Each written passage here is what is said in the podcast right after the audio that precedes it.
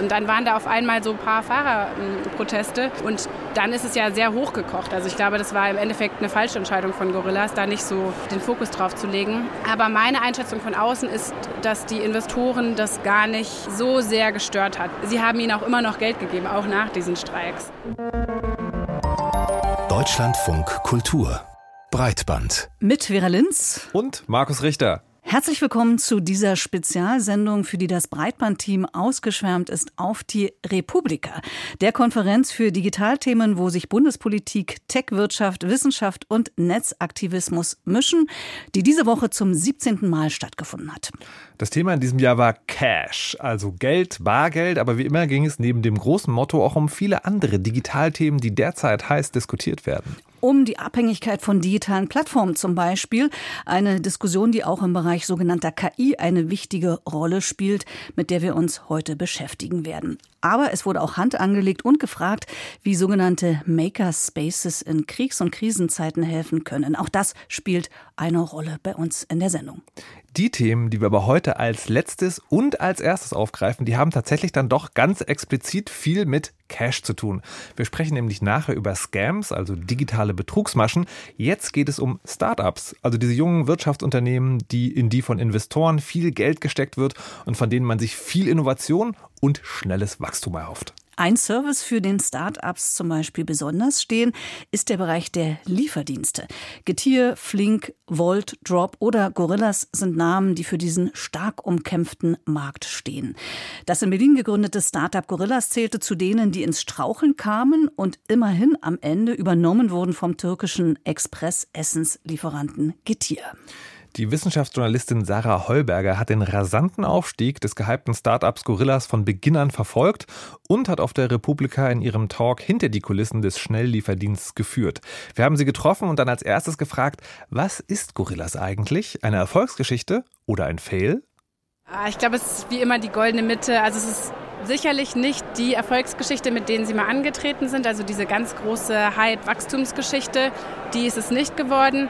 Es ist aber auch kein absoluter Crash, weil sie haben es ja immer noch geschafft, verkauft zu werden. Und das ist ja auch nicht selbstverständlich. Also sie hätten auch bankrott gehen können. Ich glaube, eine Zeit lang sah es tatsächlich so aus, als ob das auch passieren könnte. Ist diese Geschichte, die Gorillas da jetzt hinter sich hat, eigentlich die Regel im Startup-Business oder ist es eher eine Ausnahme? Gorillas war schon sehr besonders. Es gibt wenige Unternehmen, die eine vergleichbar schnelle Wachstumsgeschichte hingelegt haben und dann auch relativ schnelles Ende wiederum. Von daher ist Gorillas schon irgendwie besonders, auch in dem Sinne, dass sie so bekannt waren, auch außerhalb der Szene, also auch bei Leuten, die normalerweise nichts mit Startups zu tun haben. Aber es ist schon auch typisch, weil es ihnen gelungen ist, sehr, sehr viel Geld äh, einzusammeln. Und das ist ja auch ein bisschen die Idee dahinter bei vielen Startups. Ihnen ist auch der Verkauf gelungen. Also in dem Sinne sind sie so, schon typisch. Aber sagt der Fall äh, Gorillas was aus über das gesamte Start-up-Ökosystem? Ja, es gibt schon so ein paar Punkte, die man ableiten kann vielleicht. Ich glaube, was viele Startups eint, ist, dass sie so eine große Vision brauchen. Auch so eine große Vision, mit der sie bei den Investoren Geld einsammeln können. Und die hatte Gorillas. Die waren da sehr gut da drin, diese große Vision zu verkaufen. Ähm, der Gründer hat immer gesagt, wenn wir schon zum Mond gehen können, also wenn wir die Technologie haben, um zum Mond gehen zu können, warum gehen wir dann noch in den Supermarkt und warum lassen wir es uns nicht liefern von Gorillas? Also diese Vision zu haben, das ist, glaube ich, was sehr Typisches für Gorillas und damit auch die Investoren zu überzeugen und dann auch, glaube ich, so dieses Momentum auszunutzen. Das äh, ist Gorillas auch sehr gut gelungen am Anfang, weil am Anfang war das Momentum da und ganz viele Investoren wollten unbedingt genau in dieses Geschäftsmodell investieren und da ist es Gorillas geglückt, auch so eine Art Momentum zu kreieren. Gorillas waren ja äh, in den Medien, in den deutschen Medien sehr präsent mit den FahrerInnen-Streiks und Sie haben in Ihrem Vortrag aber gesagt, die hätten da gar keine große Rolle gespielt, eigentlich bei der Geschichte sozusagen, bei der Bewertung des Unternehmens. Sind Arbeitskräfte und deren Zufriedenheit für Startups einfach immer egal? Ich würde nicht sagen, dass sie egal sind. Das war auch bei Gorillas nicht so, aber da war es schon klar, dass die lange Zeit keine große Rolle gespielt haben. Ich glaube, Gorillas hatte ganz andere Prioritäten. Sie hatten ihren starken Wachstumsplan, den sie erfüllen mussten. Die Investoren haben ihnen gesagt, das und das und das müsst ihr machen. Und darauf war der ganze Fokus. Und dann waren da auf einmal so ein paar Fahrerproteste. Und dann ist es ja sehr hochgekocht. Also ich glaube, das war im Endeffekt eine falsche Entscheidung von Gorillas, da nicht so den Fokus drauf zu legen. Aber meine Einschätzung von außen ist, dass die Investoren das gar nicht so sehr gestört hat. Sie haben ihnen auch immer noch Geld gegeben, auch nach diesen Streiks. Welche Auswirkungen hatte der Fall Gorillas auf die Branche? Hatte er Auswirkungen? Ich glaube, die Szene hat sich generell verändert in den letzten Monaten und es herrscht so eine Katerstimmung, würde ich sagen. Es gibt nicht mehr die ganz großen Millionen. Die Investoren sind sehr, sehr viel vorsichtiger geworden, wem sie jetzt eigentlich Geld geben und wie viel. Gorillas war echt ein besonderes Beispiel. Ich glaube, weiß nicht, ob man da so was ableiten kann unbedingt. Also ich glaube, diese ganze Lieferbranche konsolidiert sich gerade ein bisschen. Also es gibt eigentlich jetzt nur noch ganz wenige Firmen da. Vielleicht ist es auch so, dass es bald nur noch einen Lieferdienst geben wird. Also Gorillas sind ja kein Einzelfall in dem Sinne von, dass sie riesige Umsätze versprochen haben und dass sie auch sehr, sehr hohe Investorengelder eingeworben haben. Da fragt man sich schon so ein bisschen, wie kommt denn das überhaupt zustande, dass das immer wieder diese großen Bewertungen, also prüfen die Investoren das, glauben die Startups selber, dass sie wirklich diese riesen Gewinne machen werden oder ist das eigentlich sozusagen schon immer so ein Luftding gewesen, weil die Investoren einfach nicht wissen, wohin mit dem Geld? Ich glaube, es ist schon ein bisschen Teil des Systems. Es ist ja schon im System angelegt, dass es also man sagt immer, eins von zehn Startups schafft es nur.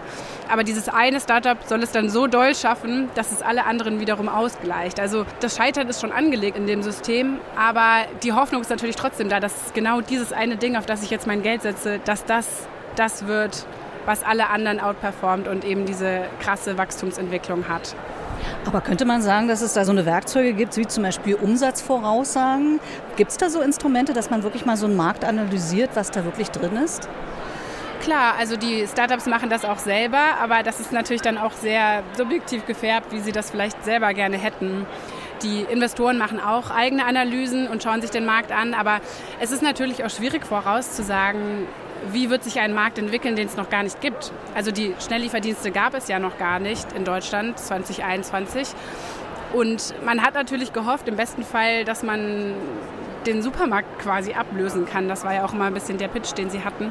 Und natürlich ist es am Endeffekt nicht so, aber man muss dann auch nochmal unterscheiden zwischen den Zahlen, die die Startups selber veröffentlichen, was sie sich erhoffen, wo sie hinkommen werden versus wie sieht es eigentlich wirklich aus und was ist eigentlich auch eine realistische Wachstumsprognose, die wir hier treffen können. Wenn man das so alles hört, könnte man irgendwie zu dem Schluss kommen, also Startups funktionieren nach folgendem Prinzip.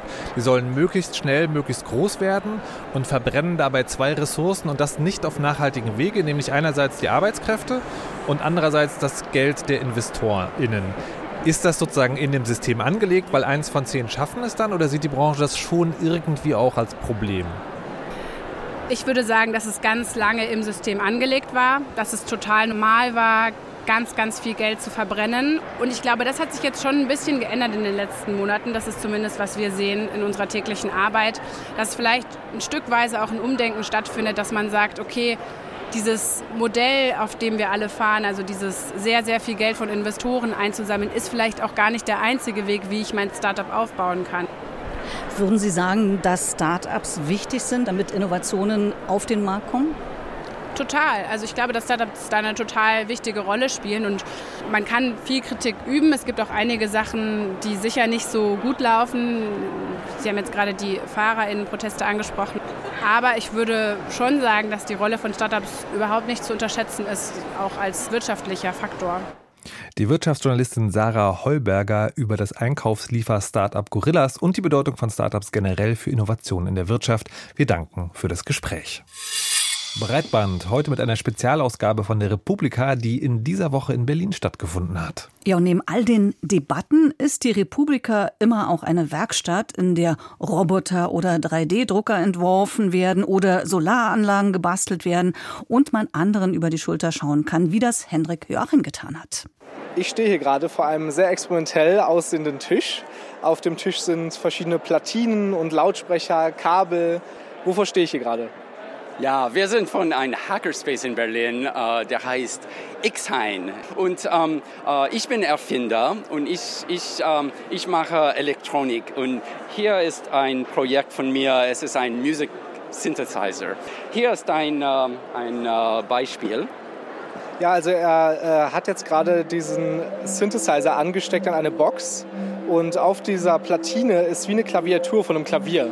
Ich kann äh, hier ein äh, Taster äh, äh drücken und ähm, wir wechseln die, ähm, die Not, äh, Musiknot.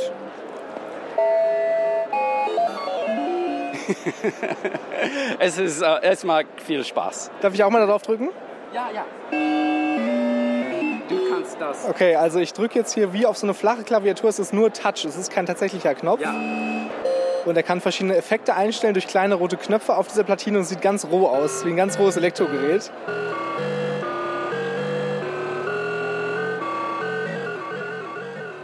Henrik Joachim war bei den Hackern vom Hackerspace Xhain aus Berlin.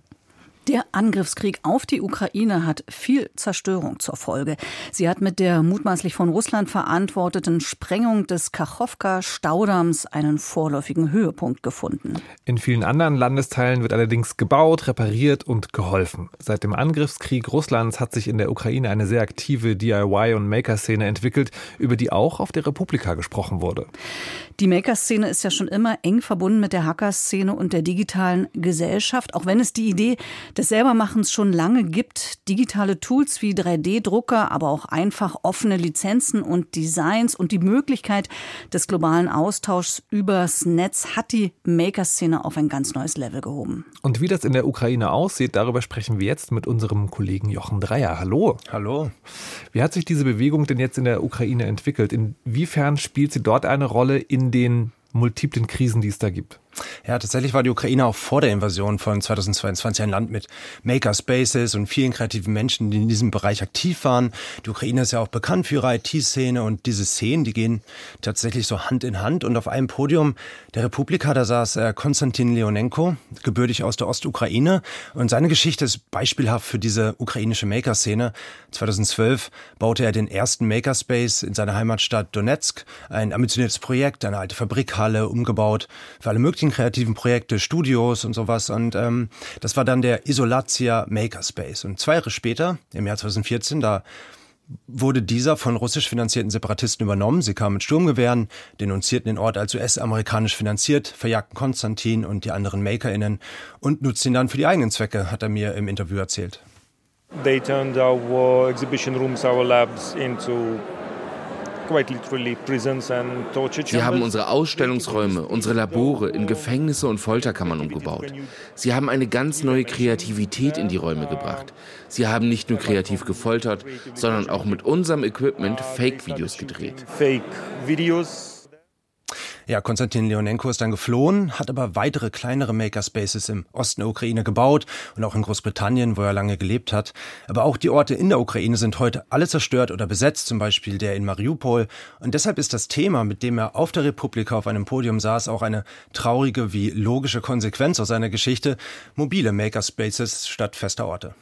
Eine typische Makerinnen-Einstellung ist ja auch, wenn was kaputt ist oder eine Situation sich verändert, dann wird umgebaut, repariert und eine passende Lösung gefunden. Ja, genau. Was sind denn das für mobile Werkstätten, die er mitverantwortet? Er ist Teamleiter bei der NGO Toloka, die sich nach Kriegsausbruch unter anderem in Deutschland gegründet hat und auch von hier mitfinanziert wird.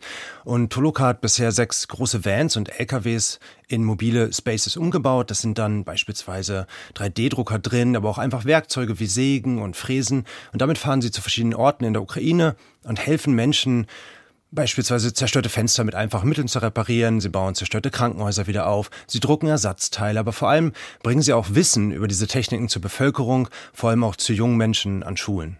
Das heißt, es sind dann gleich zwei Sachen in, in einem Aufwachschutz sagen. Also einerseits natürlich konkrete humanitäre Hilfe, aber dann auch Hilfe zur Selbsthilfe. Genau, die Maker-Szene hat halt einen Grundansatz, der sich auch perfekt für Krisen eignet, so traurig das ist. Denn anstatt, dass man vorgefertigte Lösungen kauft, die vielleicht für ein bestimmtes Problem ganz okay funktionieren, schaut man sich das spezielle Problem vor Ort an. Was wird hier genau gebraucht? Und dann fragt man vielleicht die globale Community nach Ideen und überträgt diese dann an genau diesem Ort. Und äh, so hat Toloka auch mit einer anderen humanitären Hilfsorganisation aus Deutschland zusammengearbeitet, Cardus aus Berlin.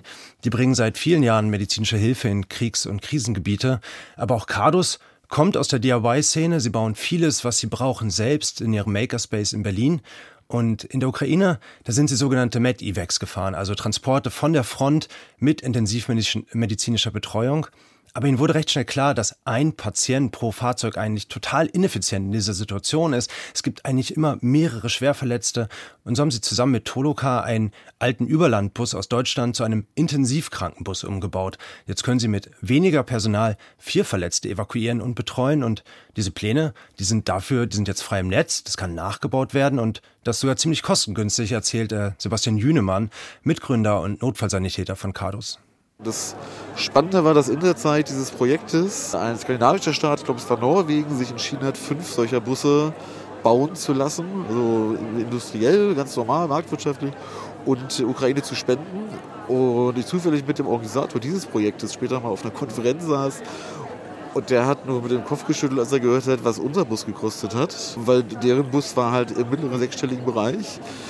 Und wir sind halt im unteren fünfstelligen Bereich geblieben. Und das ist natürlich tatsächlich, das zeigt so ein bisschen, wo wir eigentlich hinwollen mit der Geschichte.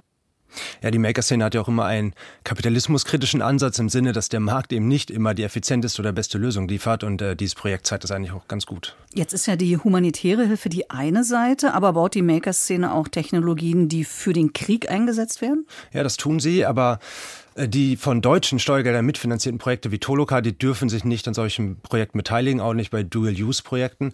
Aber viele enthusiastische Menschen mit 3D-Druckern haben sich online zusammengeschlossen, zum Beispiel bei der sogenannten Druck Army.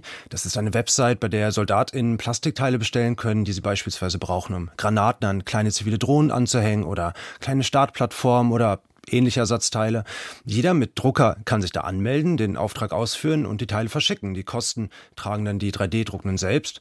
Und tatsächlich spielen diese umgebauten zivilen Drohnen eine große Rolle an der Front, sei es eben als Waffe, aber auch für Aufklärung, Steuerung von Truppen, von Artillerie.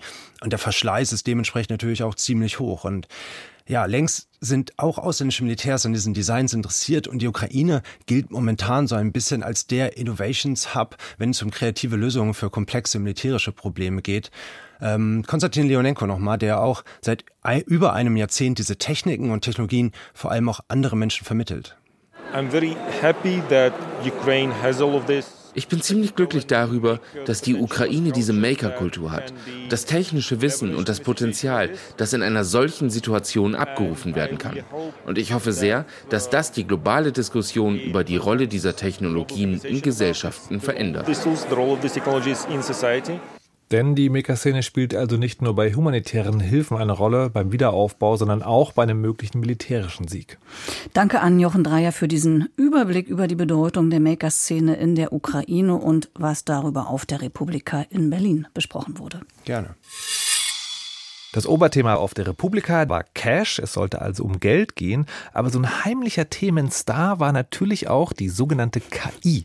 Ja, dass KI ein Marketingbegriff ist, der in den 50er Jahren erfunden wurde, um die Technologie populär zu machen, das ist inzwischen allgemein bekannt. Damals entstand die Vorstellung, Maschinen könnten ein eigenes Bewusstsein entwickeln, ähnlich wie wir Menschen. Ob das geht, ist noch offen. Heute aber steht der Begriff KI für eine Ansammlung von komplexen Algorithmen, die durch Techniken wie neuronale Netze oder maschinelles Lernen erstaunliche Ergebnisse erzielen. Für die meiste Aufmerksamkeit und Diskussion in der Öffentlichkeit hatte generative KI gesorgt, also Algorithmen, die aus einer menschlichen Eingabe etwas generieren.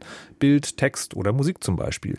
Die unzulänglichen Textversatzstücke und Bilder, die eher wie Fieberträume erschienen, sind dabei aber schon lange Vergangenheit. Heute sehen nämlich zum Beispiel Bilder, die mit generativer KI erzeugt wurden, wie echte Fotos oder wie echte Kunstwerke aus. Die Herausforderung ist also nicht mehr mit der Kamera oder dem Pinsel umgehen zu können und ein gutes Auge zu haben, sondern sich Texteingaben, ein sogenanntes Prompt auszudenken. Und damit kann man sich natürlich stundenlang beschäftigen oder man macht es vor Zeitdruck und mit Publikum live auf der Republika.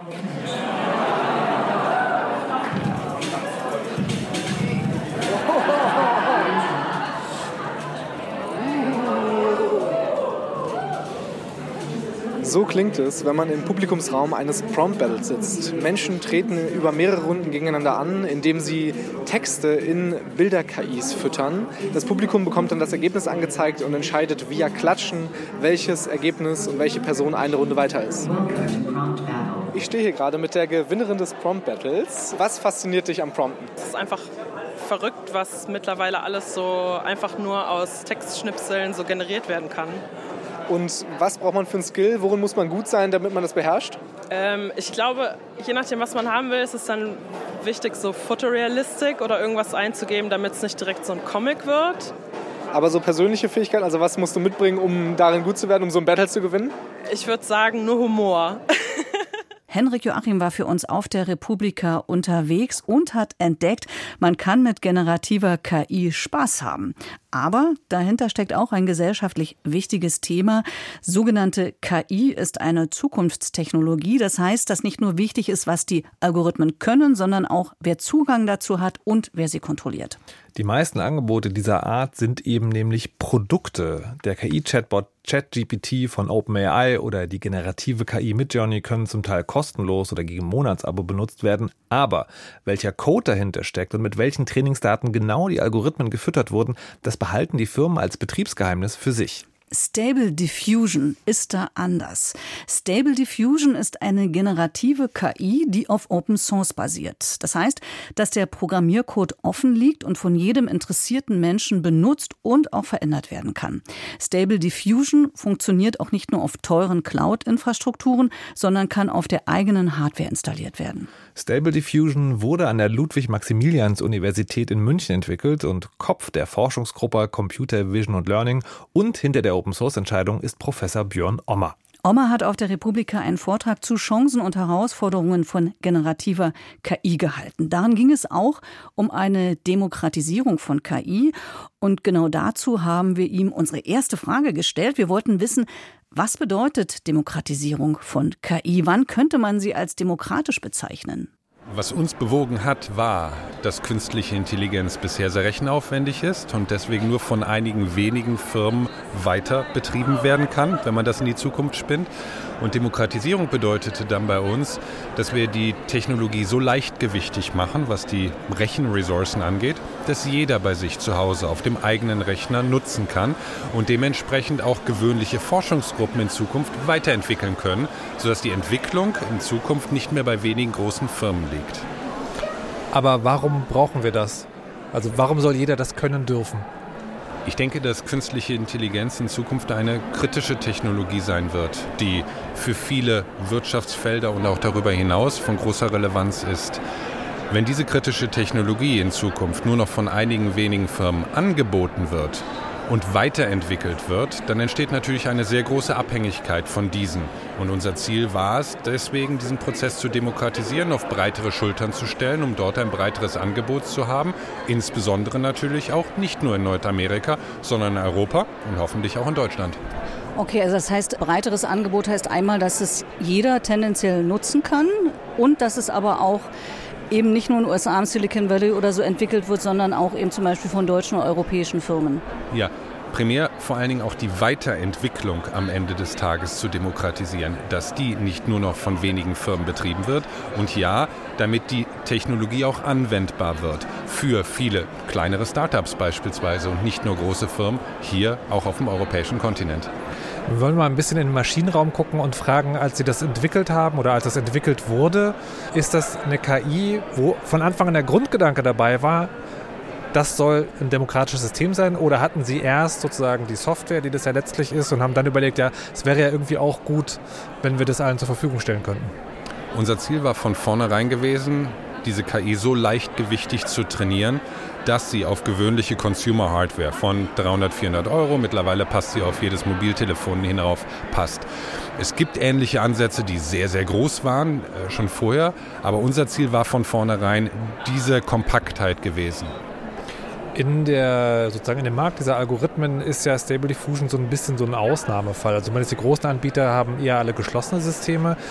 Ist das Team mit der Stable Diffusion so eine Art idealisierter Einzelkämpfer in der KI-Welt oder ist das was, was schon auch einen breiteren Konsens findet, dass diese sogenannten KI-Algorithmen breit zur Verfügung stehen müssen? Ich denke, dass sich gerade in der Forschungslandschaft der Gedanke der freien Entwicklung sehr stark durchgesetzt hat.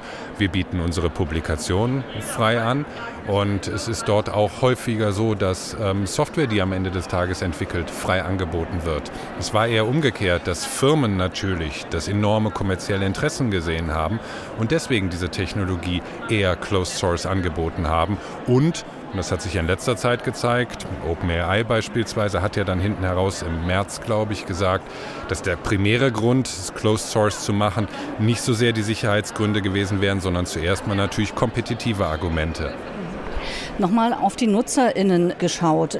Nehmen wir mal Stable Diffusion. Also wenn ich äh, nicht mehr zeichnen oder fotografieren können muss, sondern Text eingebe, um dann sozusagen ein Bild zu generieren, muss ich ja sozusagen der Sprache relativ gut mächtig sein. Heißt das, dass dann vielleicht doch wieder, ähm, sagen wir mal, nur ein Bildungsbürgertum oder ein gewisser ausgewählter Bereich dazu Zugang hat? Ich sehe gerade generative KI im umgekehrten Bereich. Man sieht ja zum Beispiel immer mehr bei wissenschaftlichen Veröffentlichungen und anderen Produkten, die entwickelt worden sind, aus nicht muttersprachlich englischen Ländern, dass die Texte dazu dann mit generativer KI gesprochen werden, damit genau die, die nicht so sprachkompetent sind, auf einmal in dem Produkt, was hinten heraus entsteht, in der Präsentation, die hinten heraus entsteht, wieder qualitativ auf einem Niveau sind mit Muttersprachlern. Das ist ein schönes Beispiel dafür, dass generative KI also mehr so ein ausgleichendes Potenzial darstellen kann, weil es diejenigen, die nicht die Fähigkeiten hat, denen bessere Fähigkeiten dann zukommen lassen kann. Das heißt sozusagen, man kann die KI als Werkzeug benutzen, um Dinge zu transferieren, damit Wissen besser in die Welt präsentiert werden kann. Was wir eher meinten ist, wenn man zum Beispiel generative Bilder sagt, dann muss man ja sozusagen diese Prompts schreiben. Und diese Prompts sind ja mehr oder weniger auch so Anweisungen. Das ist ja auch, also manche Leute sagen eine Wissenschaft für sich. Die Frage geht dahin sozusagen, dass das Benutzen von KI setzt eine gewisse Bildung voraus, man muss mit Worten umgehen können und ob sich sozusagen das nur verschiebt. Also man muss vom begnadeten Zeichner zum begnadeten Wortschmied werden, ist aber trotzdem jemand, der sozusagen geisteswissenschaftlich gebildet sein muss. Ich sehe das ein kleines bisschen weniger. Was generative KI gerade zeigt, ist, dass Menschen, die nicht so gut programmieren können, eine Unterstützung bekommen dass Menschen, die Probleme gehabt haben, sich entsprechend muttersprachlich auszudrücken, eine Unterstützung bekommen. Und wenn wir jetzt von den Bildern sprechen, dann ersetzt es sicherlich gewisse technische Fähigkeiten, die man vorher haben musste, in Photoshop zum Beispiel, Bilder zu generieren. Sie haben recht, das verschiebt es dahin, dass ich die Bilder etwas mehr beschreiben muss. Aber auch dort werden Sie vermutlich beobachtet haben, dass es kein fließender englischer oder deutscher Text ist, der zweite Punkt ist, dass generative KI genau beim Übersetzen von der einen Sprache in die andere unterstützt. Und der letzte Punkt dazu ist, dass selbst das Prompting mittlerweile auch mithilfe von generativen Sprach-KI-Algorithmen weiter unterstützt wird. Aber der letzte Punkt, der wäre mir viel wichtiger. Ich glaube nicht, dass in Zukunft Bilder, zumindest auf einigermaßen qualitativ hochwertigem Niveau, rein mit fünf Wörtern Beschreibung am Ende des Tages generiert werden. Ein Bild sagt mehr als tausend Worte und definitiv mehr als fünf Worte.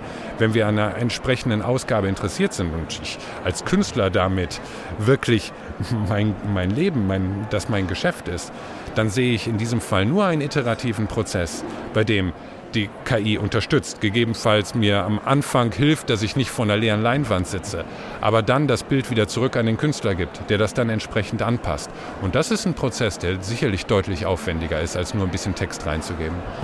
Wir haben auch aus dem Vortrag mitgenommen, dass Idealvorstellung ist, Technik soll der Gesellschaft dienen. Andererseits haben Sie sozusagen sehr genau aufgezeichnet, Regulierung ist schwierig. Also kann man versuchen, aber ist ein schwieriges Unterfangen. Was ist denn Ihre Vorstellung? Wie und vor allem von wem soll dieses Ideal, Technik soll der Gesellschaft dienen, durchgesetzt werden? Wir regulieren die ganze Zeit schon.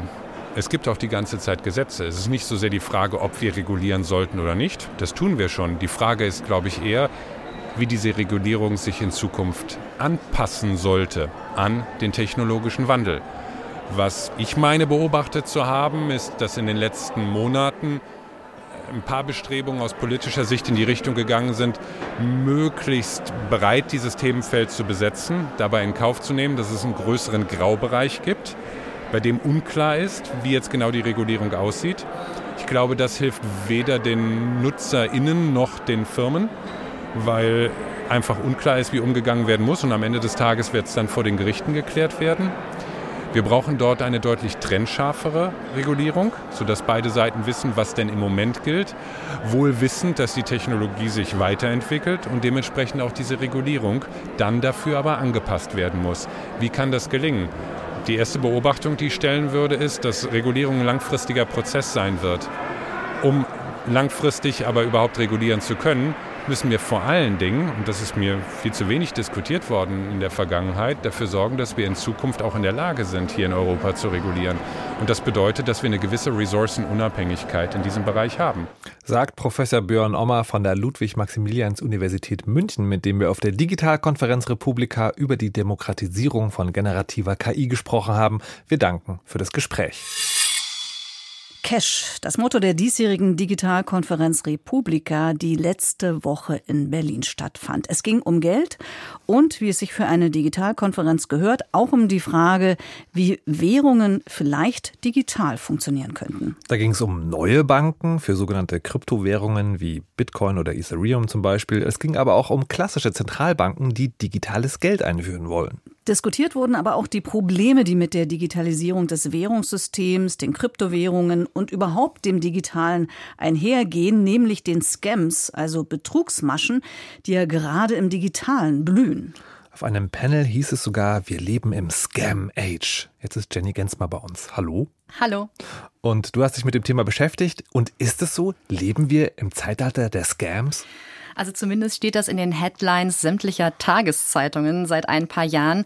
Und Lana Swartz, Medienwissenschaftlerin an der University of Virginia, hat sich mit genau dieser Frage beschäftigt. Sie forscht zu Geld und Kommunikationstechnologien und sie sagt, eigentlich leben wir seit langer Zeit in einem Scam-Zeitalter, nur jetzt bekommt es eben auch der privilegierte Teil der Gesellschaft mit.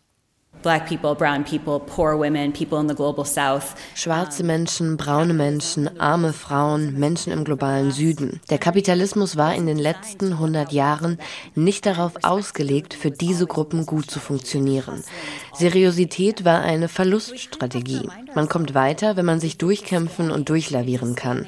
Wenn es sich also gerade um ein Scam-Zeitalter handelt, dann ist es ein Scam-Zeitalter für Menschen in privilegierten Positionen. Es fühlt sich so an, weil Betrügereien, Unsicherheit und das Gefühl, mit Seriosität komme man nicht weiter, von den Rändern in die Mitte des öffentlichen Bewusstseins gerückt sind. Popular consciousness to the core. Ja, und ein Grund, weshalb das so ist, seien neue Technologien. Also Innovationen erschließen neues, meist noch unreguliertes Terrain und damit werden auch die Betrügereien innovativer. Und ein Beispiel, ähm, sie forscht ja zu äh, Kryptowährungen und Geld sind eben Kryptowährungen. Das heißt, kann man sagen, Kryptowährungen sind ein Grund dafür, dass mittlerweile durch die gesamte Gesellschaft hindurch Menschen mehr Bekanntschaft mit Scams und Betrug machen?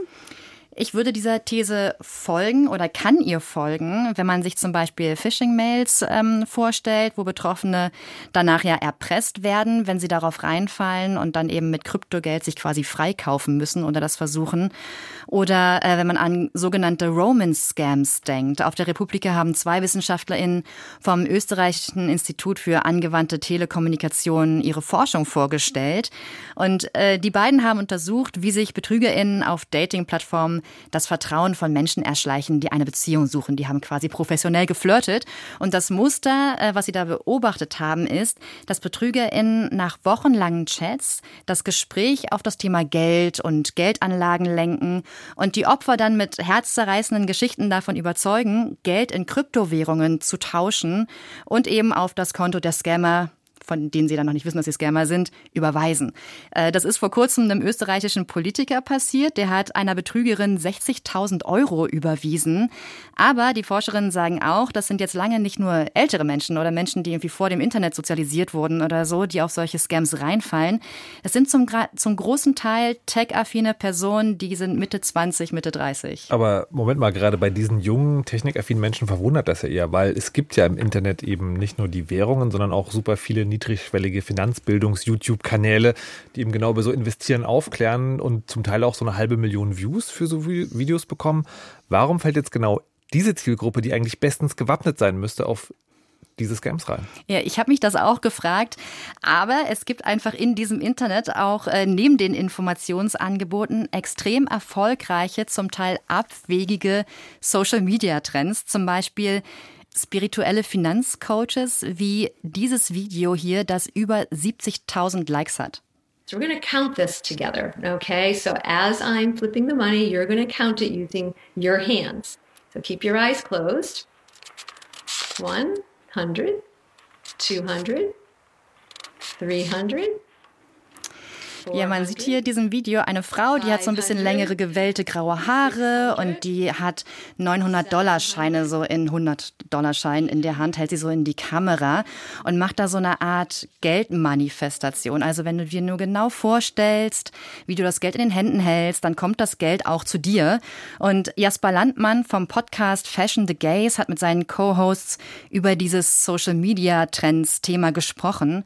Und der hat mir gesagt, dass sich hier eine vor allem junge weibliche Szene ausprobiert.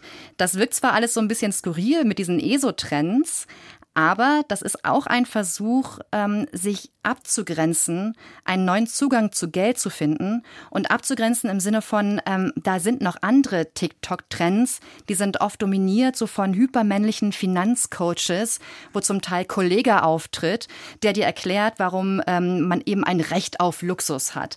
Und wenn man sich diese beiden Finanztrends, die sie da rausgegriffen haben, mal anschaut, dann haben die beide gemein, dass Armut so konstruiert wird, als sei es eine Option, für die man sich ja entscheiden kann oder gegen die man sich entscheiden kann. Ja, aber ist das dann überhaupt noch ein Scam oder einfach nur ein, sagen wir mal, fragwürdiger Umgang mit Geld, der auf den ersten Blick nicht zielführend erscheint? Also im Sinne von, dass man eben nicht spart oder nicht investiert, sondern eben an andere Dinge glaubt? Ja, also es scheint wirklich, als muss man diese Frage stellen, was ist eigentlich ein Scam? Warum gibt es immer größere Uneinigkeit darüber, was wahr ist und was Betrug ist. Und das treibt auch Lana Swartz um. Und sie sagt, ähm, hier gibt es eine tiefer liegende Ebene, die das so ein bisschen erklärt. Und die hat sie mir mit dem Hype um die GameStop-Aktie erklärt. Erinnert ihr euch an diese Aktion mit der GameStop-Aktie 2021? Ja. ja, aber um sie vielleicht kurz zu erklären, da haben sich auf Reddit viele KleinanlegerInnen versammelt und in einer gemeinsamen Aktion die GameStop-Aktie, die ganz niedrig war, gekauft und dadurch den Kurs total in die Höhe getrieben. Und damit wollte man dann große Hedgefonds in die Knie zwingen, die gegen diese Aktie gewettet hatten. So wurde das damals zumindest gedacht und kommuniziert, aber so, also so eine Art Finanz- David gegen Goliath-Aktion. Ja, und Lana Swartz hat sich diese Aktion mal angeschaut und mit vielen jungen Menschen gesprochen. Viele, die da mitgemacht haben, waren so um die 19, 20. Und sie hat sie gefragt, warum legt ihr euer Geld nicht langfristig an? Warum macht ihr bei so einer kurzfristigen Aktion mit? And they said again and again that they could not und sie sagten immer wieder, dass sie sich die Zukunft in 30 Jahren nicht vorstellen könnten. Das sei weit entfernt, irgendwo zwischen Klimawandel, aufsteigendem Autoritarismus und scheiternden Institutionen. Sie glauben nicht daran, dass dieser 30 Jahre Investmentplan für sie genauso funktionieren wird wie für ihre Eltern und Großeltern. Die Zukunft sei unvorstellbar und das Einzige, was sie haben, sei das Jetzt. Unimaginable and all they had was now. Also wenn man das jetzt mal ein bisschen überspitzt, ähm, sagen die, die 30 Jahre Investmentstrategie ist der Scam. Also für diese ganz jungen Leute ist das Gefühl, im Heute zu leben, viel wichtiger. Und als ich äh, Lana Swartz da so zugehört hat, hab, da hat mich das mit so einem Unsicherheitsgefühl erfüllt. Und Jana Swartz übrigens selbst, obwohl sie jetzt die Forscherin ist. Und sie sagt zwar, sie glaubt auch an Regulierung, dass das helfen kann, zum Beispiel von Kryptowährungen. Und sie sieht da auch Europa viel weiter vorne als die USA. Aber die eigentliche Herausforderung werde sein, dass wir lernen müssen, also wir alle mal, mit diesem Hustling, mit dieser Unsicherheit in der Gesellschaft umzugehen. Das heißt also, man könnte den Gedanken ableiten, dass es sich äh, nicht lohnt, nur die digitalen Währungen und Märkte zu regulieren, sondern sich äh, vielleicht einmal das gesamte Finanz- und Wirtschaftssystem und die Ideologien und Gedanken, die darum äh, schwirren, in Hinsicht auf Zukunftstauglichkeit und Zuverlässigkeit auf den Prüfstand zu stellen. Jenny Gensmer war das. Vielen Dank. Gerne. Da gibt es also noch viel zu tun. Aber wir machen für heute erstmal Schluss. Das war Breitband mit Menschen und Themen von der Digitalkonferenz Republika. Wir freuen uns über Weiterempfehlungen und Bewertungen auf der Podcast-Plattform Ihrer Wahl, am besten auf der, auf der Sie uns jetzt gerade hören. Für Fragen, Feedback und FollowerInnen haben wir unseren Twitter-Account at Breitband und wir freuen uns aber auch über Mails an breitband.deutschlandradio.de. Ja, und zu dem Wir zählt neben all den Menschen, die Sie gerade gehört haben, auch Pia Behme, unsere Kollegin, die die Redaktion für diese Sendung hatten. Vielen Dank, Pia. Wir sind Markus Richter und Vera Linz und, und sagen, sagen Tschüss.